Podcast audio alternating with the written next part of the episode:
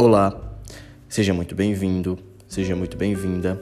Eu sou Pedro Araújo e esse é o minicast de Geografia Diário. Partiremos hoje para o último episódio sobre políticas públicas e agricultura sustentável, onde na qual iremos citar iniciativas políticas e públicas que merecem ganhar destaque. A primeira a ser destacada é o caso de cinco mulheres que há anos lutam diariamente pelo fortalecimento da produção de comida sem veneno no polo da Borborema, território agroecológico formado por 13 sindicatos e cerca de 200 associações no agreste da Paraíba.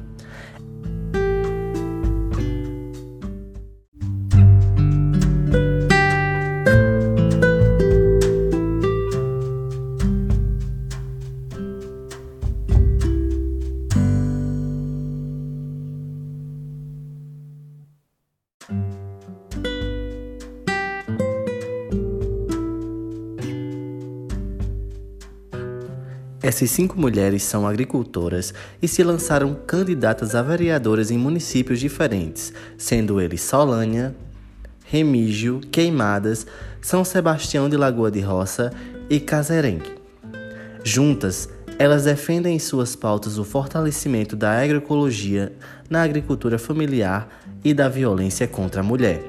Vemos com isso a importância da representatividade com toda certeza, estas mulheres irão influenciar outras mulheres com esse novo olhar para a agricultura familiar sustentável.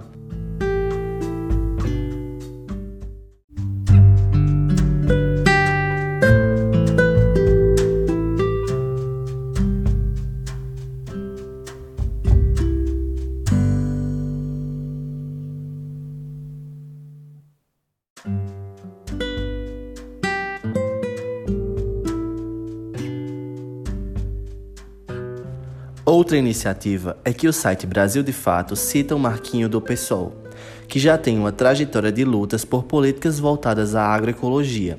Candidato à reeleição de vereador em Florianópolis, tem por missão consolidar projetos e políticas públicas já começadas no município em que atua.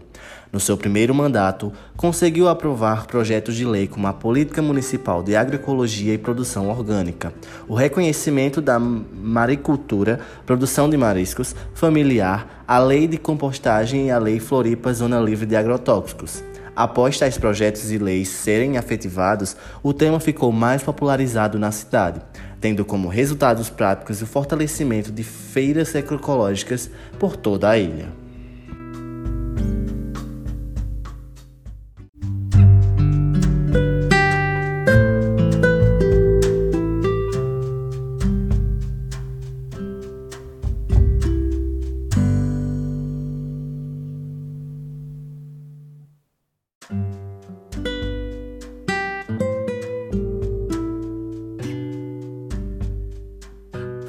Com esses dois exemplos, podemos ver como as prefeituras têm um papel importante na construção e busca de uma agricultura sustentável. Flávio Londres, secretário executivo da ANA, Agência Nacional de Agroecologia, ressalta que candidaturas voltadas à agroecologia abrem, sobretudo, a possibilidade de combater um problema estrutural grave, a insegurança alimentar.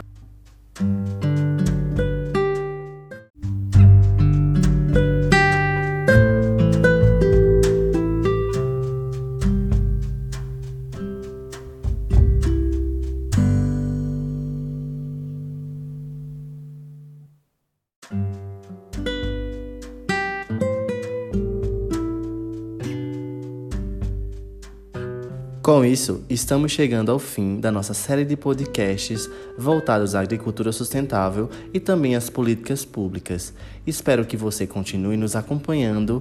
Obrigado pelo tempo e pela compreensão. Eu sou Pedro Araújo e esse é o minicast Geografia Diário. Até mais!